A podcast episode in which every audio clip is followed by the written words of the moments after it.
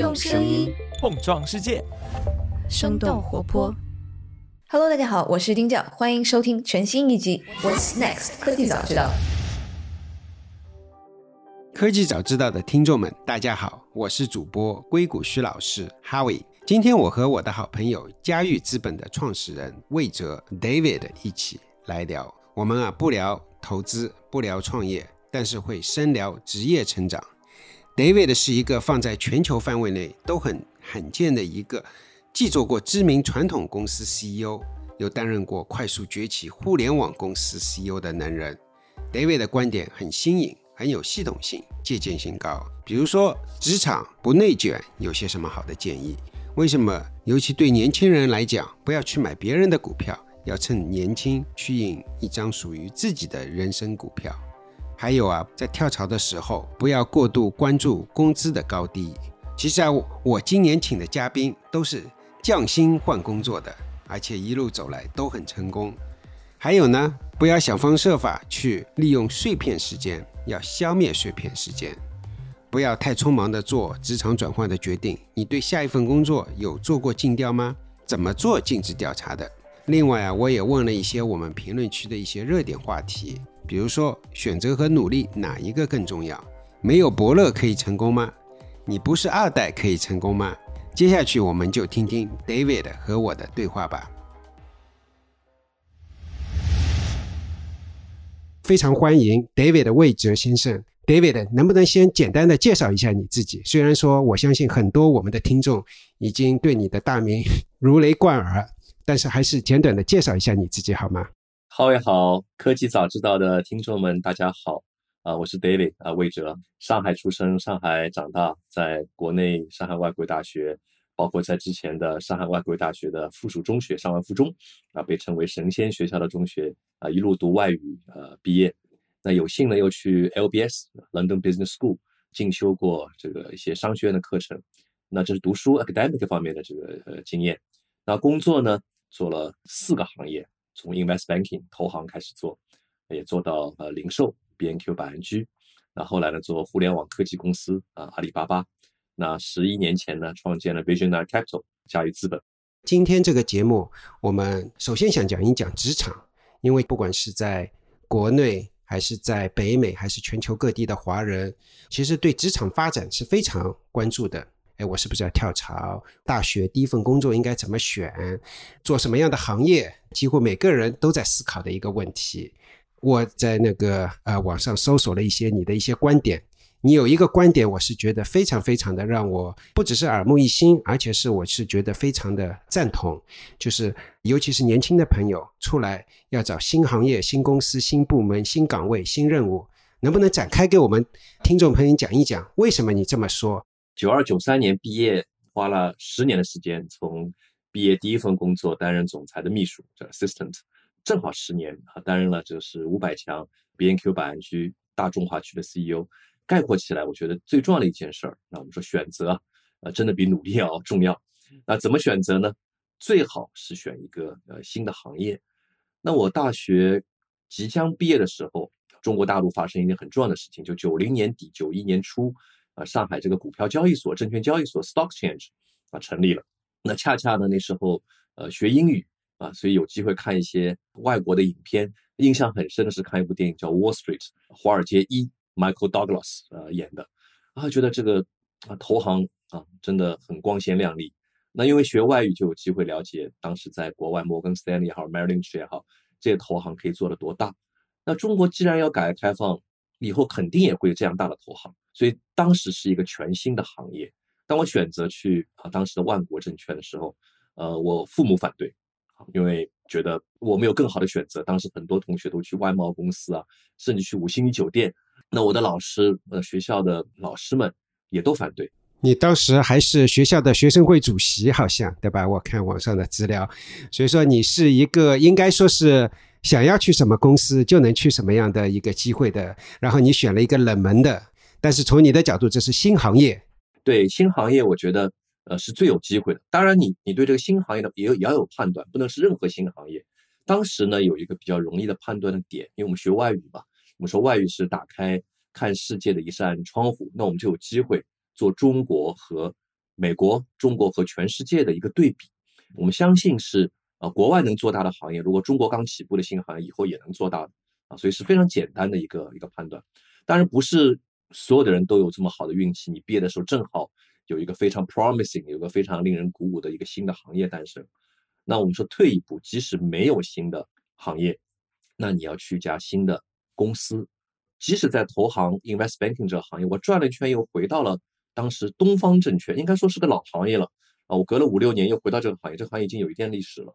但我去了一家全新诞生的公司，那我是东方证券这个创建的最早的第一批员工，所以我有机会啊去担任这个 invest banking 的这个负责人啊，我是 head of invest banking managing director，那时我才二十八岁。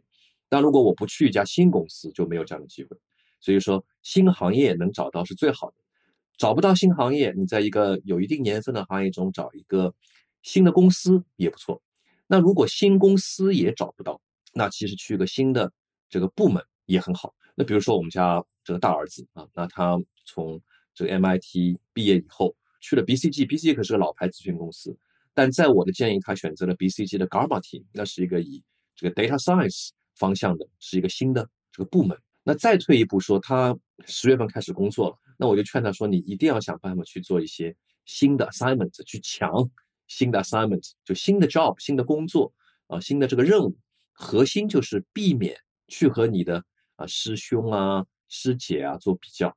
你 MIT、Stanford 你再牛，那如果你的师兄师姐也很牛啊，跟你同一个专业，对吧？在你前面有十年，你我们说前面有三座大山压着，所以选择五个星，实际上就是让年轻人。啊，比较快的能够脱颖而出。按照国内现在说法，避免内卷，至少你也很难卷得过啊你的师兄师姐们啊。所以这是我当时自己择业的时候，包括我儿子择业的时候，包括很多年轻朋友问我怎么择的时候，我给的第一个建议叫从五个星出发。相对来讲，今天这个世界要比十年前、二十年前要内卷一些。这个内卷的时刻，怎么去能够呃脱颖而出？是跟人家继续内卷呢，还是去新任务、新岗位、新部门、新公司，或者最好是新行业？我觉得这是一个呃蛮有借鉴的一个说法。前一段时间，我邀请了我们的共同的一个好朋友 Robin，前特斯拉的副总裁来这个节目。他说：“哎，我每一次换工作都是在降薪。你刚才也讲了你的第一份工作。”那你到第二份工作的时候有没有降薪，或者说你是怎么想的？能不能给我们分享一下？特别巧，呃，我们共同的朋友还有共同的人生的选择的方法，因为我也是几次都是降薪的跳槽。那我在讲降薪跳槽之前，我要讲另外一个很重要的观点。我说职场啊，这个人生，呃，三十年吧，大约二十多岁干到五十多岁，你有三个十年。那我中间干过一段时间财务，我就把它比较，你的人生三个十年。就相当于三张财务报表啊，我们说财务报表有损益表啊，profit loss account，然后 balance sheet 啊，资产负债表，还有这个 cash flow 啊，现金流量表。那大部分的这个年轻人啊，选择的时候呢，会比较在意这个 P N L 啊，这损益表，就是看哪家公司啊给我的工资高啊。跳槽的时候，往往这成为一个非常重要的因素。那我劝。年轻的朋友们，如果要跳槽啊，最好把这个 P N L 损益表往后放一放。人生的工作的第一个十年，应该改善你的 balance sheet，改善你的啊资产负债表。那么，什么是人生的资产负债表呢？就是你懂的知识，你会的专业技能，甚至你的人脉，它是你的资产。那你不懂的呢，就是你的 liability，你的负债。那改善资产负债表，我们都知道，让你的资产多多的，让你的负债变得越少越好。那么在跳槽的时候呢，围绕这个角度来考虑，就尽量要换行不换岗，换岗不换行，像绕口令一样啊。那如果既不换行又不换岗，大概率的下一个老板会给你加很高的工资。比如说你是从一个公司的销售经理去另一家公司当销售总监，这个两家公司还在同一个行业中。那你下一公司的老板一定在 leverage，在用你的长板，那肯定为了你的长板呢，得付出更高的工资。但我们都知道有个水桶的理论啊，你的水桶能装多少水是由最短的那根板决定。那你的人生要消灭自己的短板，也就是减少自己的负债，你换行业又换岗位呢，通常叫被 totally write off 了，你的过去的经历啊被全部擦高擦光了，那没有继承也不好，所以我通常会建议啊，中间做两种选择，叫你换了行业呢，最好岗位不要换，比如说你都做财务总监、财务经理，哎，没关系，你可以换个行业做财务总监、财务经理。那么你会对另一个行业可能是你所需要的要补的短板，但反过来呢？你说我换岗位啊，不换行业啊，你都是在这个消费领域啊，快消领域 FMCG，那你如果老是做 sales，你会不会转转去做 marketing 啊？能不能去转做 operation 啊？啊，那你慢慢的你会对这个消费行业不同的岗位的短板又都补上了。那么既然你不能利用你的长板，你每次带着补短板的心态去。那你就不要太在意你工资比上一份工作是否要提升了啊！所以我当时从第一份工作投行啊，转去了这个当时还是 Big Six 六大会计事务所，当时的 Cooper's Library 就今天的 PricewaterhouseCoopers PwC。那大家很少有人倒过来走的，都是从 Big Four Big Six 然后再去投行的。那我为什么要从投行再去 PwC 补课呢？因为我当时大学里学的。accounting 啊，这些 financing 啊，这些知识啊，太落后了，跟不上。你做过投行就知道，基础真的不好，所以要回去补课。那好不容易又回到投行了呢，我又去做零售了，啊，回到了 industry，回到实业去，那又一次减薪。零售好不容易做到啊五百强大中华区的这个 CEO 了，啊，在零三零四年吧，这个基本的年薪就过一百万美元了。那一去阿里呢，基本年薪又变成了一百万人民币。那时候人民币啊，美元兑人民币还是一比八点三呢，所以很多我说跳槽不是打对折，是打成骨折了啊，只有八分之一不到的收入。但恰恰是在互联网的短板，所以减薪跳槽的背后的原理是，你知道这三张财务报表，以及呢人生第一阶段啊，我说这第一个十年说是工作了，呃，我觉得还是在学习，只不过很幸运你是。带薪的学习，就别人给你工资的学习。既然还在学习，既然在消灭短板啊，每次是补短板去的，就不要太在意第一个十年的所谓的损益表，就工资高多少。你前十年你有了很强的资产负债表，那你就是怎么去 realize，那怎么去实现你的资产，或者叫 monetize，怎么去变现你的资产？那这是你人生第二个十年啊要去考虑的问题。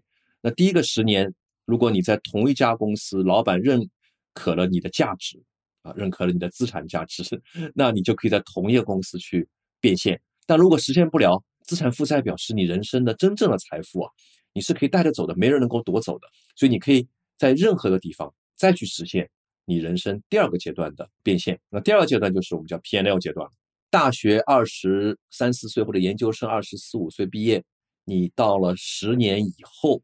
你大概三十三四岁，那这时候你成立家庭啊，有孩子，可能是你买房买车、养孩子、结婚这些都最要花钱的时候，所以 P N L 也是重要的。那那个时候是你要考虑了啊，就像我跟我家大儿子说，你刚毕业啊，你多个几万美元一年，落到每个月也就差几千美金，真的跟你的这个生活是不会有本质区别的。但是如果你利用好这个第一个十年啊，进一步的。减少你的个人的负债啊，提高你的个人的资产啊，是比喻性的资产负债表。那你下一个十年啊，会完全和你的同龄人不一样。所以从这个角度上来讲，把自己的本事给学好了，那第二个十年就是想着怎么变现。所谓的变现，其实也就是说，怎么能够最大化的让你的能力对社会、对公司、对职场起到最大的影响、最大的 impact，right？是呃，比如说。呃，十年，我我经常说，如果一个读财务出身的人，可能十年有机会通过四大六大的训练，有机会吧，做一个 CFO。那我说你在什么公司做 CFO，甚至你在什么公司做 CEO，其实 CFO 的岗位是有一定的通用性的。那我们大家知道，如果十几年前你是在一家零售企业做 CFO，还是加入 BAT、阿里、百度、腾讯这样的公司做 CFO，那你的这个 P&L 的最后的情况就很不一样。所以我说，你培养好了这个能力。那那时候你有一次很重要的选择，是在什么行业啊，在什么样的公司去 realize 去实现你前面已经积累好的价值？对，这是第二个十年。你的这个第二个十年就是你在阿里呃待了几年，是对自己的人生、对自己的职场是一个 P N L 是做的不错的。那后来怎么再去想接下去的呢？第三个十年，我们说就是你的要考虑未来的现金流量表，甚至要为你的 retirement 以后退休以后做准备了。那我想今天很多听的年轻人可能还很遥远，但我还是说一下，呃。在你 P N L 的时候，你不一定有很好的现金流。哎，这个别人说很奇怪。比如说我阿里巴巴有股份，但我在阿里巴巴工作的时候，我的股份也不能变现啊。啊，所以只有这个十年前开始做这个 Visionary Capital 做嘉裕资本了，那我也把自己的钱放进去，真的是我人生第一次开始做投资了，也就是很多人说理财了。所以我跟年轻的朋友经常说一句话，叫年轻的时候啊，第一个十年乃至第二个十年。请你不要理财啊，这个股市也不怎么样，财会越理越少的，要理时间。我说，与其去买别人的股票，还不如趁着年轻啊，去印一张属于自己人生的股票。所以在阿里期间，可以说我是在印一张参与吧，至少一起印一张叫阿里巴巴的股票。所以，当你还能印得出你的人生股票的时候，你不要去拿钱去买别人的股票。但你二十年以后，随着年纪越来越大，那我们可能印过了自己的股票，或者不想再印第二张股票的时候，那时候啊，你可以选择去帮助别人，无论是在企业管理上啊、成长上啊，甚至财务上，你帮助别人啊，那么那个时候是你可以去赋能别人做投资，那会带来你未来更长期的一个现金流的管理。你觉得今天的同学们，尤其是今天的年轻人，他遇到的挑战可能跟？我们当年二十年、三十年前遇到的挑战可能会有些不一样，或者说你觉得，哎，其实今天大家遇到挑战是不一样，但是三个十年还是非常的有用。你是怎么想？就是说这一代的年轻人会遇到一些什么样啊比较 unique、比较独特的一些挑战吗？首先，我觉得三个十年至少第一个十年，我觉得不会改变啊，还是围绕五个心去选择行业。还是，如果你要换工作啊，忘记你加多少工资，想想你的三张报表，想想第一个十年把自己的资产负债表啊做好。同时呢，我觉得目前面临的很大的这个挑战，就是我们年轻人啊，现在面对的事物更多了，信息更多了，好玩的事儿也更多了。那这里边就回到我前面说到，不要去理财，而要去理时间。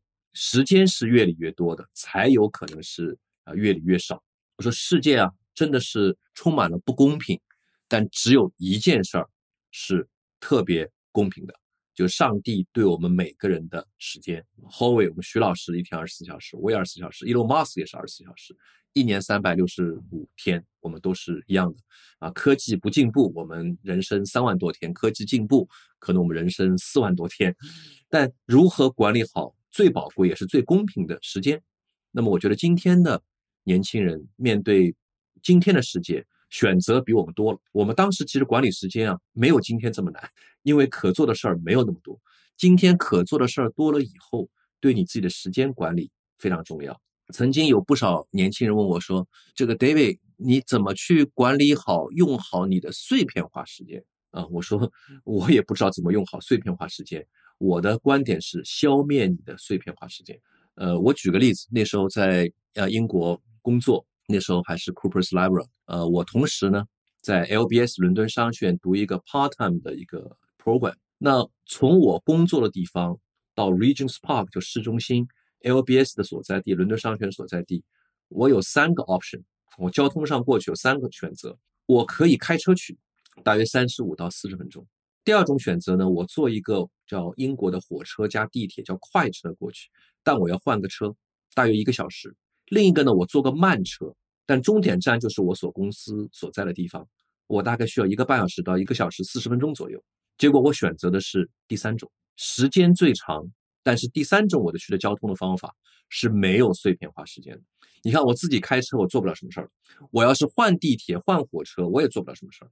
所以很多人觉得我在英国工作这么忙，怎么可能把 LBS 伦敦商业的课读完的？我说我所有的课都是在我来回的地铁上，每次一个半小时到一小时四十分钟来回。去之前的功课就做了一大半，预习了很多，回来的功课基本上做完了。我举这个例子就是消灭了碎片化时间。今天很多人玩玩微信、刷刷抖音啊，甚至玩点游戏，就诞生了很多碎片化的时间。管理好时间一个很重要的方法就是消灭碎片化时间。时间管理很重要的是，你要对自己有一个 plan，你要有计划。哎，你一个季度，你半年，你大概要做成什么？把你想做的事儿，我建议你写下来。那我做 CEO，我做 CFO 的时候，就发现我有个毛病，那是我的导师帮我想了个办法。当时就找了 LBS 一个年轻的同学跟着我，跟了我一个月 shadowing program，像影子一样跟着我。他的任务就记录下我每个小时干什么，然后把记录完的时间最后统计分析给我看。发现啊，我实际做的和我想的差别太大了啊。比如说那时候我已经是 CEO 了，呃，我在想，哎，未来一个月，未来一个季度。我要花多少时间见供应商？多少时间巡店？啊，多少时间看招聘？多少时间培训？啊，多少时间去啊做一些政府关系的事儿？等等等等，特别有条理。我把我的 plan 写下来，结果一个月下来，他记录我的时间跟我的 plan 完全不一样。所以那个时候我就意识到，大部分人你在规划你的时间分配的时候都是最正确的，但是你在执行的时候大概率 会离你的计划偏差了。啊，所以时间管理呢，我说第一，你要有计划，如何分配你的时间；二，你要有执行力，你真的照你分配的时间去做。做任何事情，做什么样的工作，很多时候是你是不是专注做一件事情，专注的学习，专注的去提高自己。啊，我觉得只有把时间管理好了，不是太多碎片化，其实是一个捷径，但是不是一个很 很明显的。对吧？因为专注其实说起来容易，其实做起来是蛮难的。第二个，我觉得你你在做 CEO 的时候，也在反省，也在自己回顾那个时间的管理。我其实一直是认为，取决于一个 CEO 成功不成功，最终应该说是他的 time allocation，就是时间管理是一个很重要的因素。因为你想，所有的 CEO 都是，或者说绝大多数的 CEO 都是很聪明的，都是很勤奋的。为什么有的 CEO 他就是能够把公司的格局做高，把东西做好？有很有很大的一部分就是他在哪里花时间，他是不是花时间跟那些新一代的呃创业者、新一代的技术人才去了解、去花时间？我记得那个微软的现在的 CEO 萨提尔，当年他还没有做那个 CEO 的时候，我跟他聊过一次，他说我现在几乎每两个礼拜就要飞到硅谷跟。硅谷的那个创业的人去沟通、去聊天、去理解他们在想什么，这也是我觉得为什么后来他能做 CEO，然后他把微软从一个快死掉或者说是继续走下坡路的公司，能够带回重庆 重新回到一个辉煌的状态的一个很大的原因，就是因为他他知道在哪里应该花时间，所以说我是非常欣赏你刚才说的，就是最终还是一个时间管理的问题。但是还有一个点就是。哎，我选择比努力重要。那有的时候，呃，我其实在以前的节目里面谈到一个我们斯坦福商学院的一个教授的一个观点，就是 make the right decision 和 make the decision right。他觉得其实我们做人，不管是生活、职场的很多选择，more important 更加重要的是 make the decision right。我想听听。是不是跟你的想法是可能是非常相反啊？或者说你有什么想法吗？对这么一个论调，我个人觉得这两件事五十五十，但前提是肯定是 do right thing，make right decision，对吧？这是肯定是第一位的，但不能说一个决定做完就顺其自然，你还是要把这个事情啊做到极致。网上也会看到了，我那时候真的是做秘书出身，我去打印一份文件，我作为秘书给老板端茶送水。我都想端出跟我上一任秘书不一样。我打印份文件，我到现在还有这么好的习惯。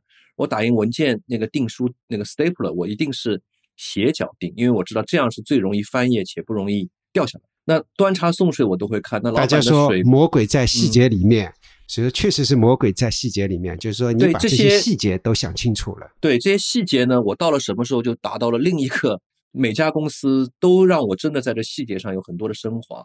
啊，比如说在 PwC 当时的 Cooper's Library 管我的 partner，那真的是拿着尺一行一行的对我所有的文件改我的标点符号和错别字，每次呢真的也很不客气的批评我，所以我到现在我团队的时候也挺紧张的。无论我在哪，你出任何的 PPT 的错别字和数字出任何问题，真的是火眼金睛瞒不过我。又到了 BNQ 百安居这个 Retail 零售，那 Retail 就更恐怖了。你说 Retail is detail，就零售就是细节。那真是不仅魔鬼在 detail 里边，那财富也在 detail 里边。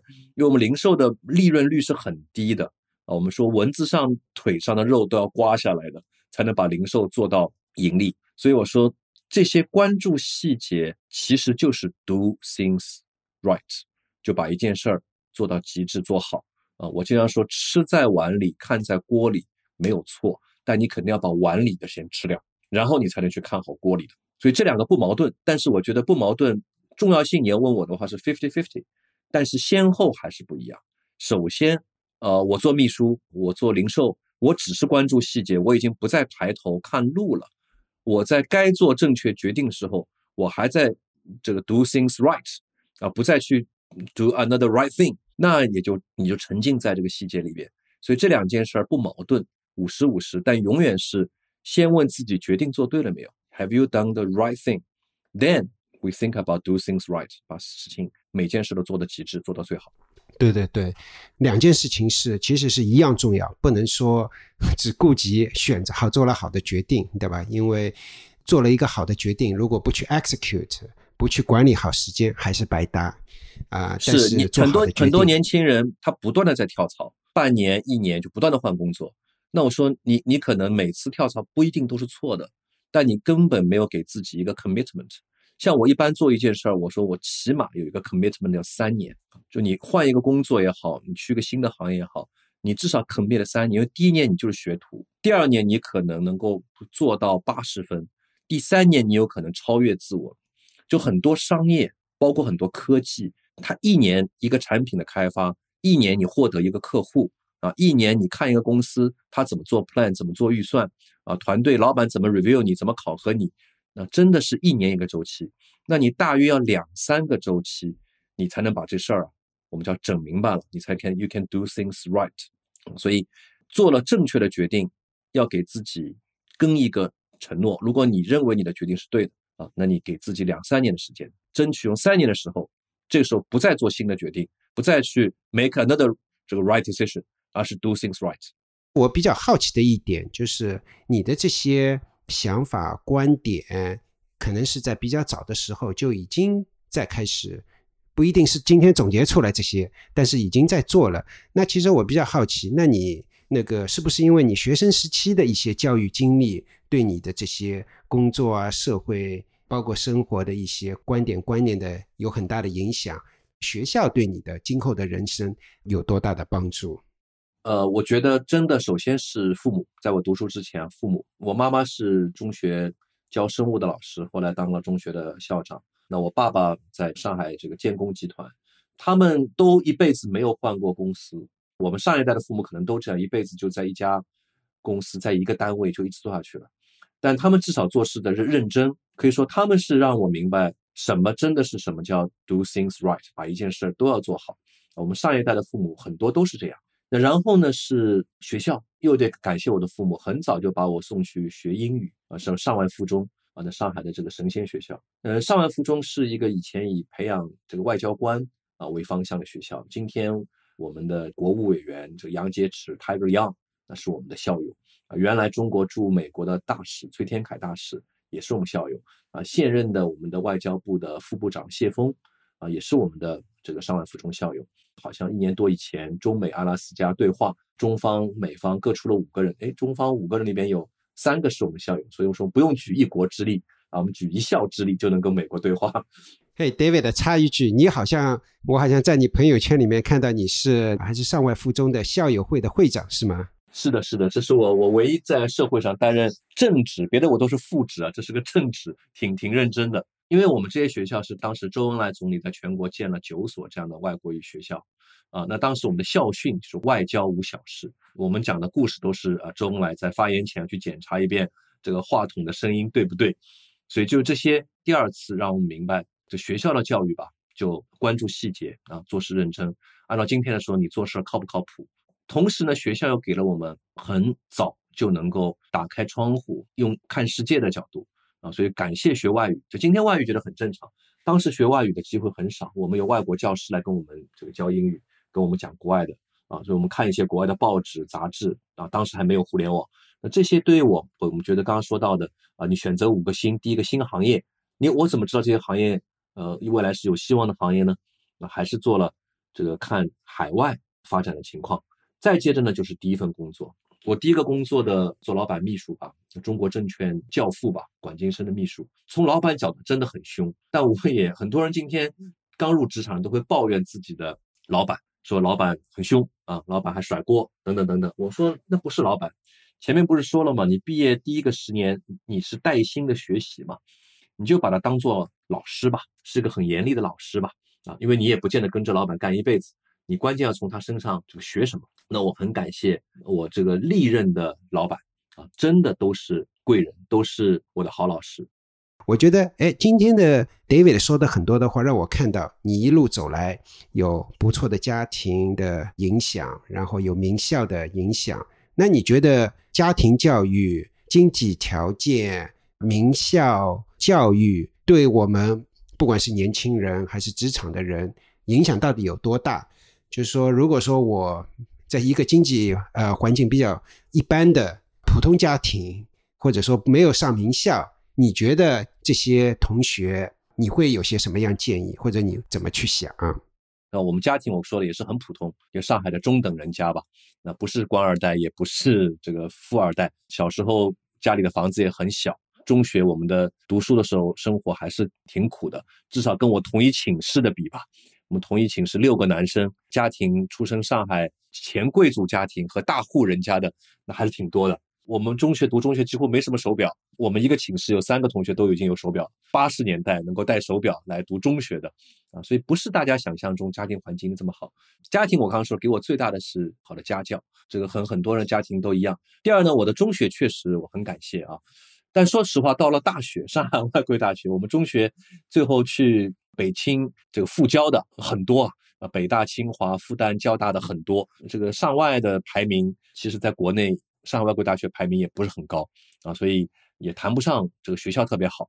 那后面这个 LBS 伦敦商学院，我连 degree 都没拿，读 EMBA，但我觉得我学到了我要的东西。我是提前六个月就结束掉，就回国的，没有把这个课程全部读完的。所以我开玩笑，我连 LBS，我从来在经历上只能说我参加了 LBS 的什么 program。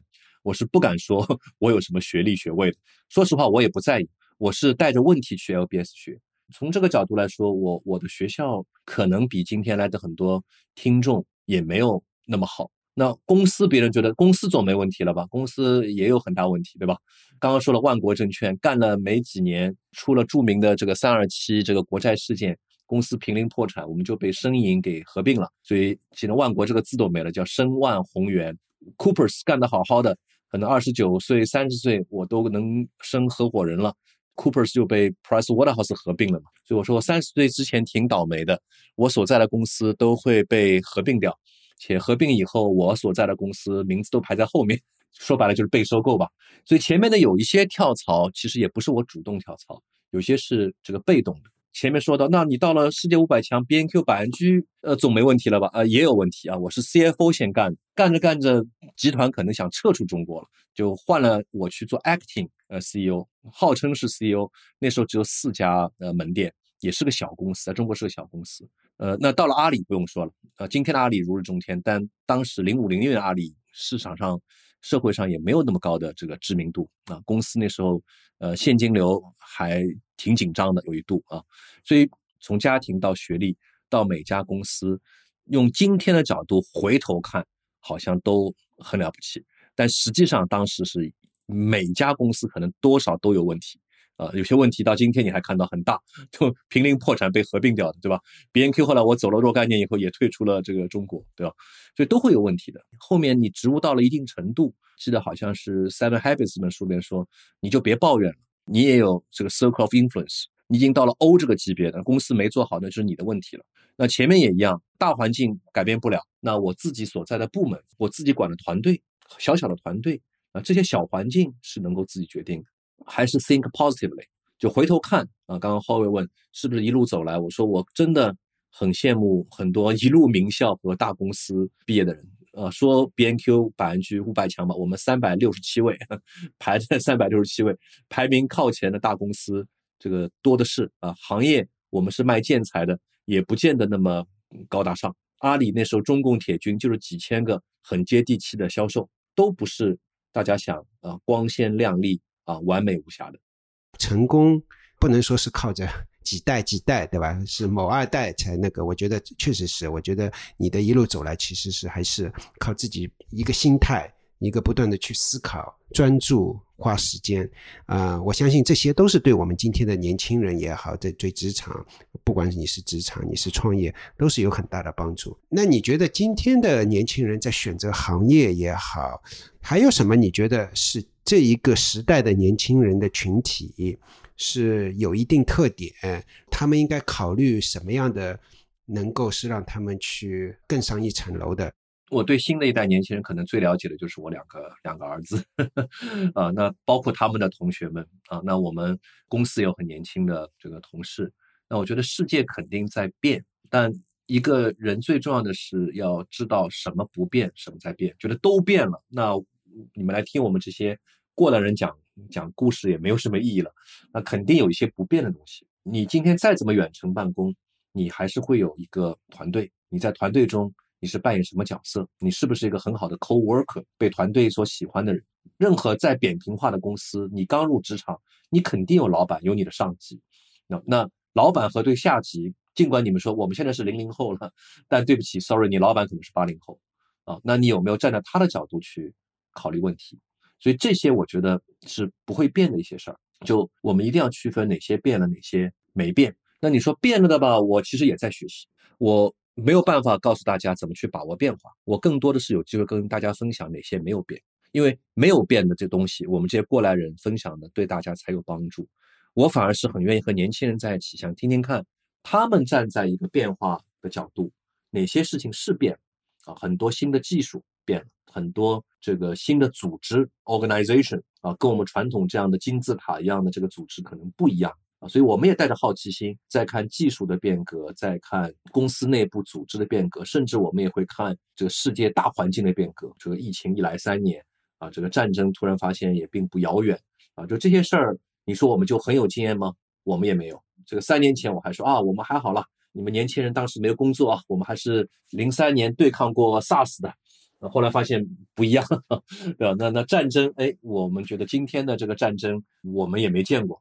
又回过来，无论变的部分呢，我们还是要把握哪些不会变。我们在不会变的这件事里面把规律找到。我以前有句话，包括我跟我团队说，我这人其实犯了很多的错误，但我两件事坚持，我不犯大错，叫小错不断，大错不来，跟医生说的一样，小病不断，大病不来啊。第二呢，我不犯同样错误，我的团队犯任何错误，我几乎都能原谅，但我很难原谅的是同一个错误犯两遍、犯三遍。啊，很多人说失败乃成功之母。我说第一次失败，成功之母。你老是失败，怎么可能是成功之母？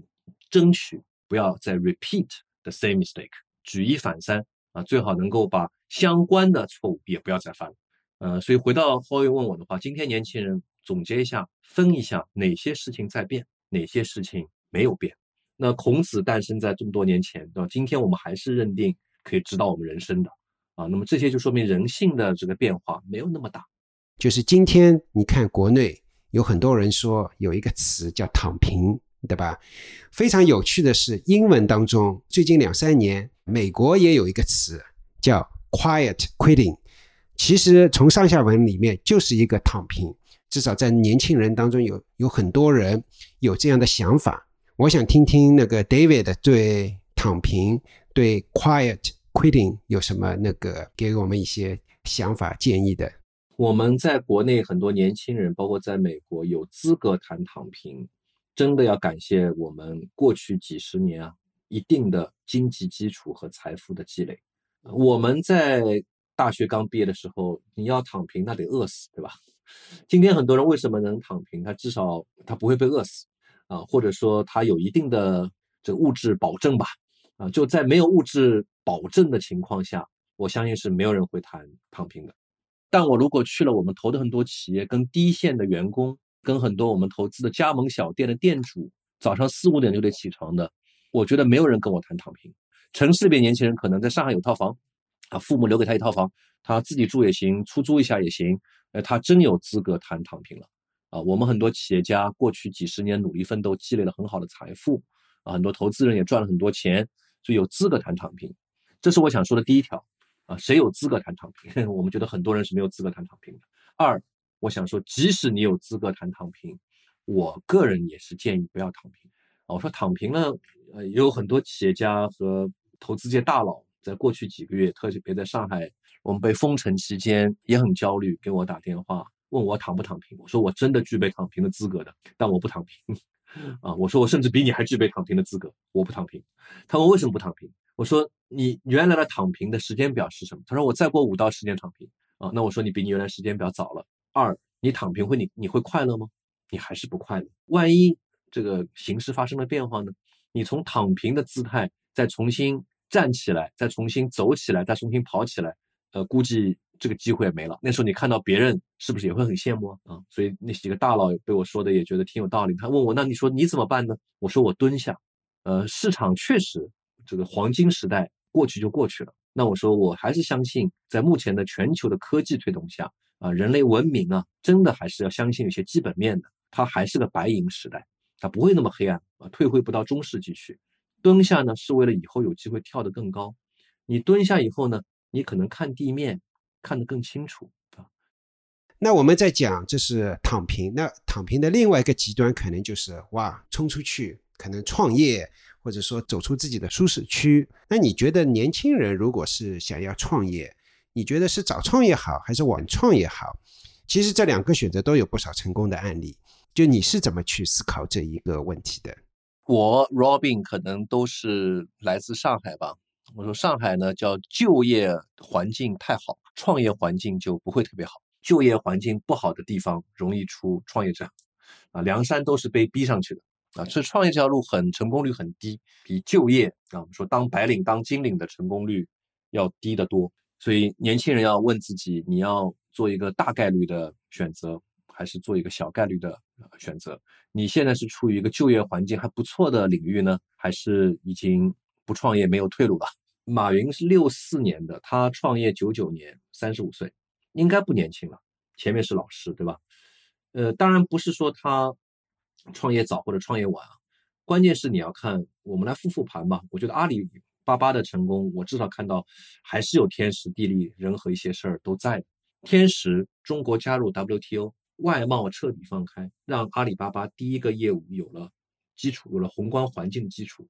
互联网九九年左右开始进入中国，就阿里巴巴是两个天时都赶上，那再加上开始有风险资本开始关注，地利在杭州，中小企业众多的地方，人和马云是拉着他在杭州的当年他的学生和一些同事，这十八罗汉不是他学生就是他同事，他有个团队愿意跟着他走，信这个马老师，对吧？今天一样，今天包括儿子大儿子也说，哎，爸爸我要创业，我还是问他天时地利人和。三件事儿，你 ready 了没有？你至少人和可以先准备起来吧。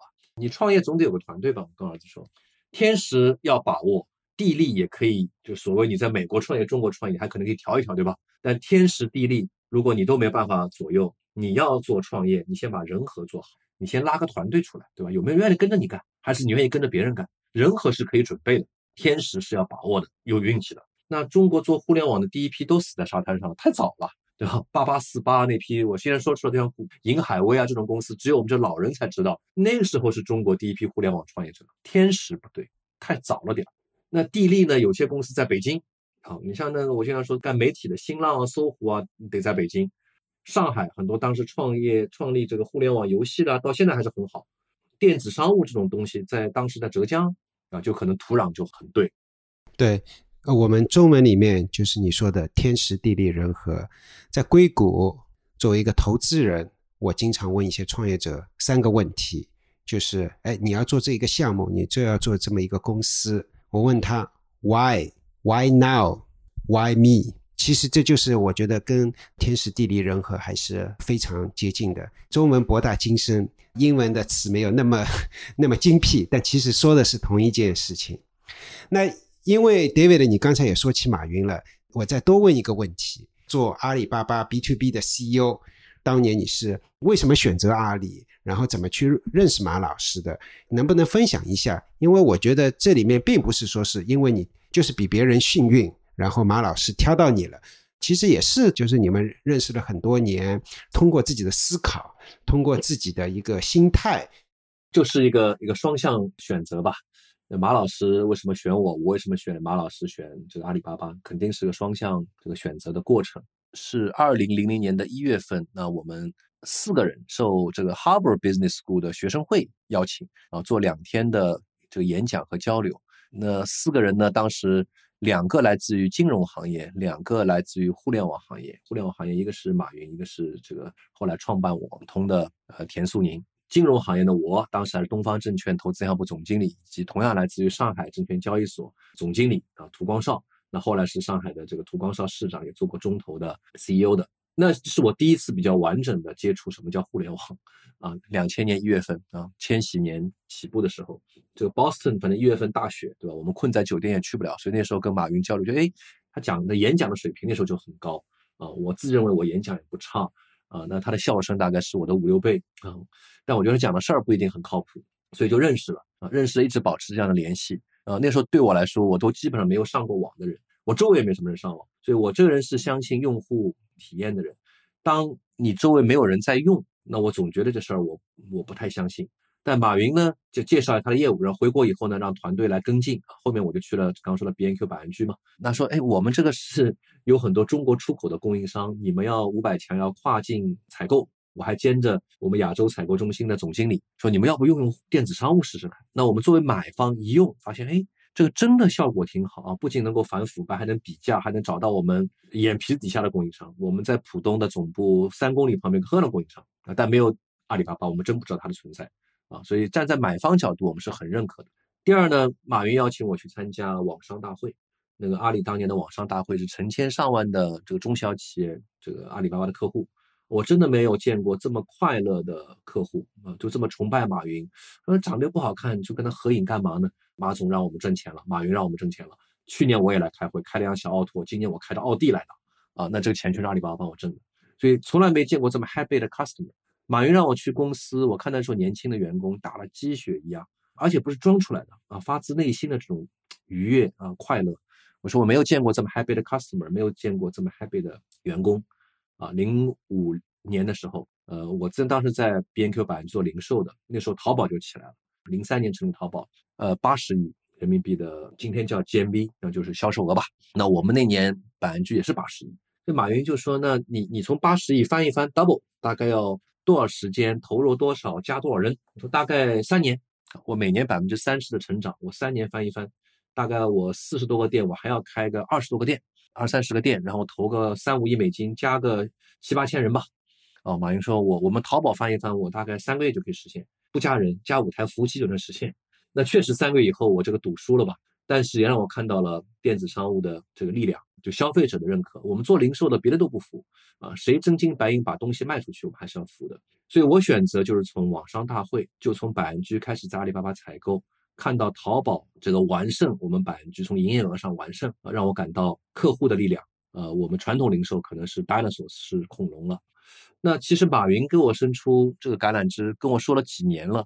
我我其实一直在问一个问题，说马云你你要我干嘛？我们我又不懂互联网，我也不懂电子商务，我一行代码也不会写，我到现在还是不会写一行代码的人。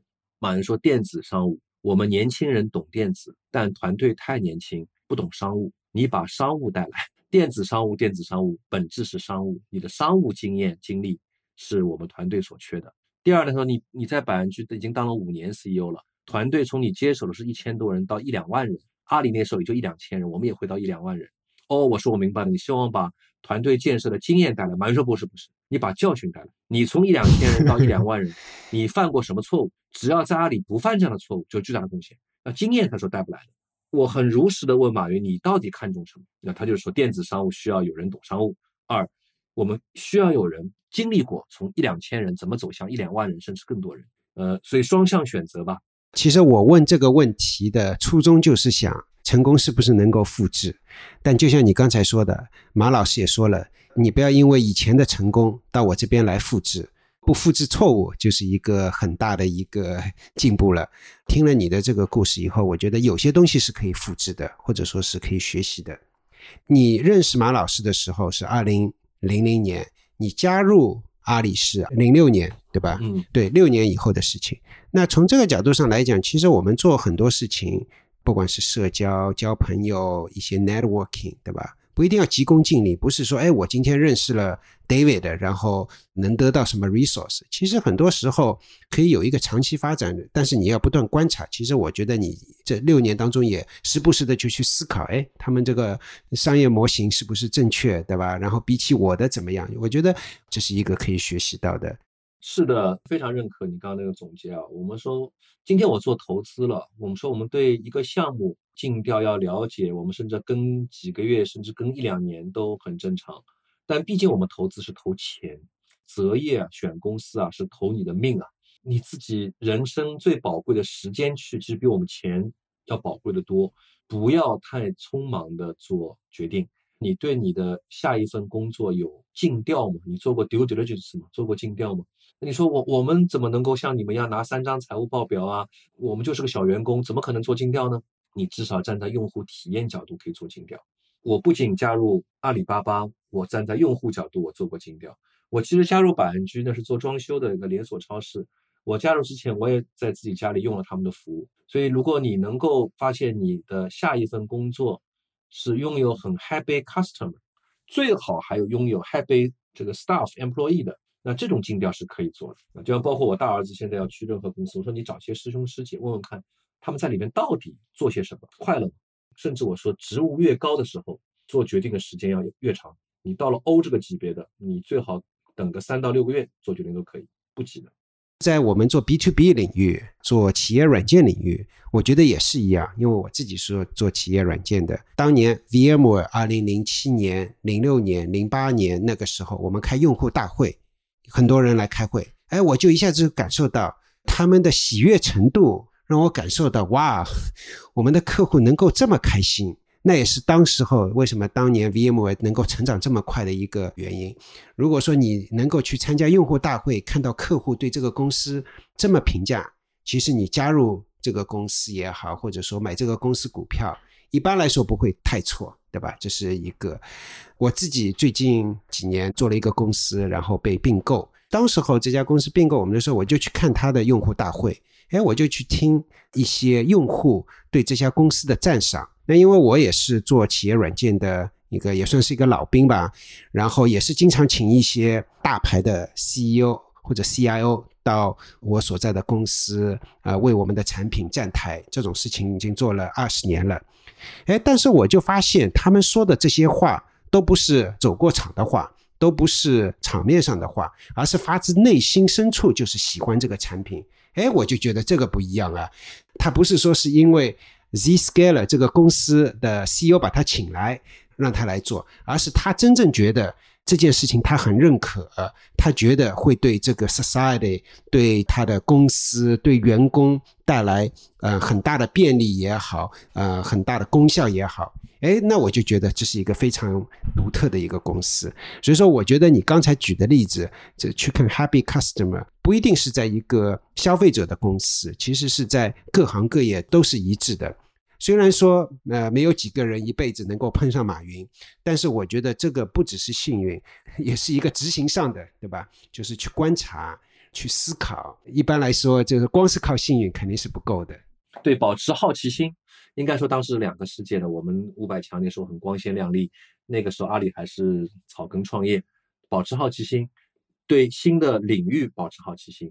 虽然我不知道马云当时在互联网圈已经很有名了，但我觉得他的无论是为人还是谈吐，是一个值得花时间交流交往的人。所以和正确的人在一起，和可能正确的事儿保持接触，这个运气会自己这个跟过来。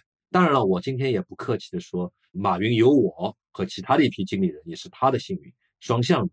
就说我们要感谢搭台的人，但搭台的人要感谢啊台上曾经来过的演员们。那我再问你呃一个问题，就是你也说了躺平 不是你的选项，但是还是有一个很实际的问题，就是 work-life balance 这一点你是有什么想法吗？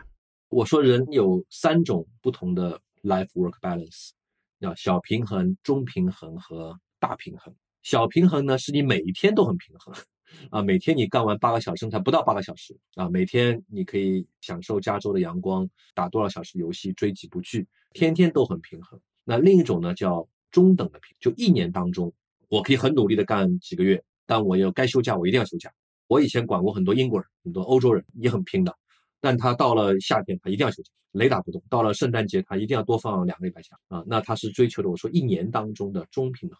那第三种呢是大平衡啊，我是追求人生的大平衡。我前十年又是刚刚说的带薪，等于在读书一样，又是这个一天干十三四个小时，那肯定工作和生活 life 跟 work 是不 balance 的。但我才有了我现在，对吧？我可以现在 life work 很 balance，我可以在加州一待两个月，对吧？我才能享受现在更大的平衡。我有很多中学同学很优秀，那现在到我美国的庄园来看看，心态不太好。我说你们心态不好，你们已经有平衡了很多年了，你们天天在追求平衡啊！是我 give up 了，我 give up 了这么多小平衡，我才能换来今天的大平衡。呃，所以我想说，那么很多人说，是不是 David，你这是最正确的答案呢？人人都要追求大平衡呢？我说也不见得。你愿意做好每天的小平衡的时候，你看到了大平衡人的成功，你别羡慕，决定都没有错啊。人生是你自己的，但不要后悔。我的选择是我选择大平衡，我也跟我的太太、跟我的家人一直在宣传这个大平衡理论。呃，确实我还做到啊。当时我说我在保安局，我说刚接 CEO，我 CFO 干得好好的，突然让我接 CEO 了。我说我们的平衡得重新来过，但我 promise 每年我比上一年多休一天假。等到我做了五年 CEO 了，我差不多已经一年可以休十五天以上的假了。那去了阿里，我跟太太又说好了，平衡又被打破了，我又得放弃掉一些平衡，但肯定也能换来以后 long term 更大的平衡。所以，我我是觉得趁年轻追求一些，牺牲掉一些小的平衡，或者你至少做好中平衡吧。但是最理想的是趁年轻。你能不能追求一个你人生的大平衡？三个十年，第一个十年实际上是没有任何小平衡的，真的是 work 为主，life 是有点问题的。但你中间十年有可能是一种中平衡，但你到第三个十年，你可以有一个大平衡。当然你不这么选，没有人可以责怪你的选择，每个人的选择都应该被尊重，你自己也要尊重。最怕的是后悔。今天选择创业的，你要追求那个十年、二十年以后的大平衡了，那你就别去羡慕。别人每天只干六七个小时的人，选择小平衡的人也不抱怨不后悔。字节的创始人张一鸣有一句话就是 “delayed satisfaction”，延迟满足感。你两个里面选一个吧，对吧？你可以现在满足或者延迟的满足感。延迟的满足感通常或者说更多的可能会为你的一个呃未来的 success 成功能够有一个基础，但是。人生这都是你的选择。当你去 David 加州家里的时候，不要去抱怨，这是最重要。然后，那其实我们今天的访谈几乎要走到尾声了。那刚才我们也聊到你选择阿里的一个双向的选择。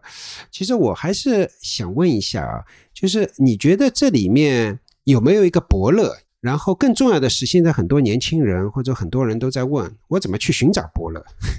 呃，我还真没有这个伯乐。我去任何家公司有两个原则：第一，我这辈子没有被猎头挖过啊。我说猎头像媒婆一样，对吧？他就赶快 matchmaking，对吧？这个不见得是保证你们婚后幸福。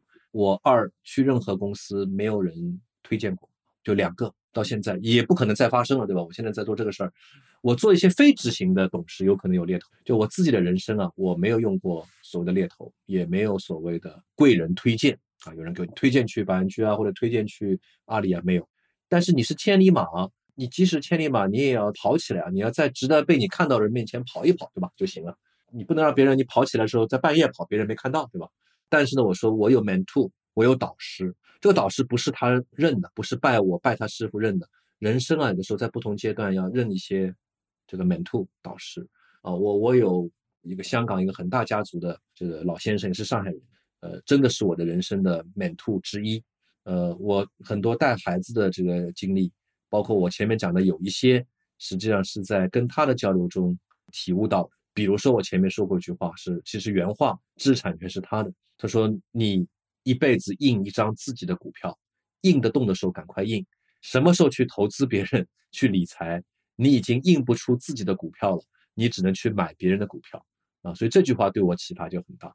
带孩子，孩子教育，他给我的话说，孩子这个一辈子一定要在 countryside 农村这种大学读过，也一定要去纽约、伦敦这种大城市读过书。哪个前哪个后不重要，在 countryside 读书能够让你静下来，但在大城市读书会让你看到外面的世界。既不要一直在大城市读会浮躁的，一直在这个 countryside 读人会读傻掉的 啊。所以这种智慧啊，我是把它当做我的这个 mentor 的啊。人生不同阶段啊，我有这样非常好的我的导师啊，我也是有这样导师的，不是拜师傅，但我我把他当导师，他就是导师啊。他认不认我这个学生不知道啊，但。我人生中会认一些导师，这也是我给年轻人说，你的导师，他有的时候就在书上，或者就在科技早知道的呃广播中，不在乎什么都去 follow。一场一两小时的交流，你如果有一句话你特别相信的，你去做做看啊。我们说学习学习，重音在习。今天这样的交流对很多人来说是学，你不去 practice。啊，刚刚说的时间管理也好，什么也好，你不去 practice 一下，你不去练习一下，啊，收获不到的。我也交流过很多，当年年轻的时候很多大咖什么，我不愿意花很多时间 follow 他们的每一段的录音，每一本书，但只要有一句话我学到了，我相信我一定会去认真去做。久而久之，那我就有很多这样的导师，每个导师给我留下一两句话、两三句话。我的人生中，我反省多，我认师傅多，我不迷信。任何一个人说我的人生要跟他一样，我要靠背一样，他说的每句话都是对的，呃，那我不会，那我会选择我自己感悟最深的啊，那我会真的相信，那真的相信的话，我就会去试试看。对，我觉得这个说的很好，而且我觉得我们在做科技早知道这一栏节目的时候，其实我有一颗心是怎么样子呢？我觉得很多人都说，哎，你读了多少书？我觉得读很多书确实是很好，我也很羡慕啊，我没觉得一点问题。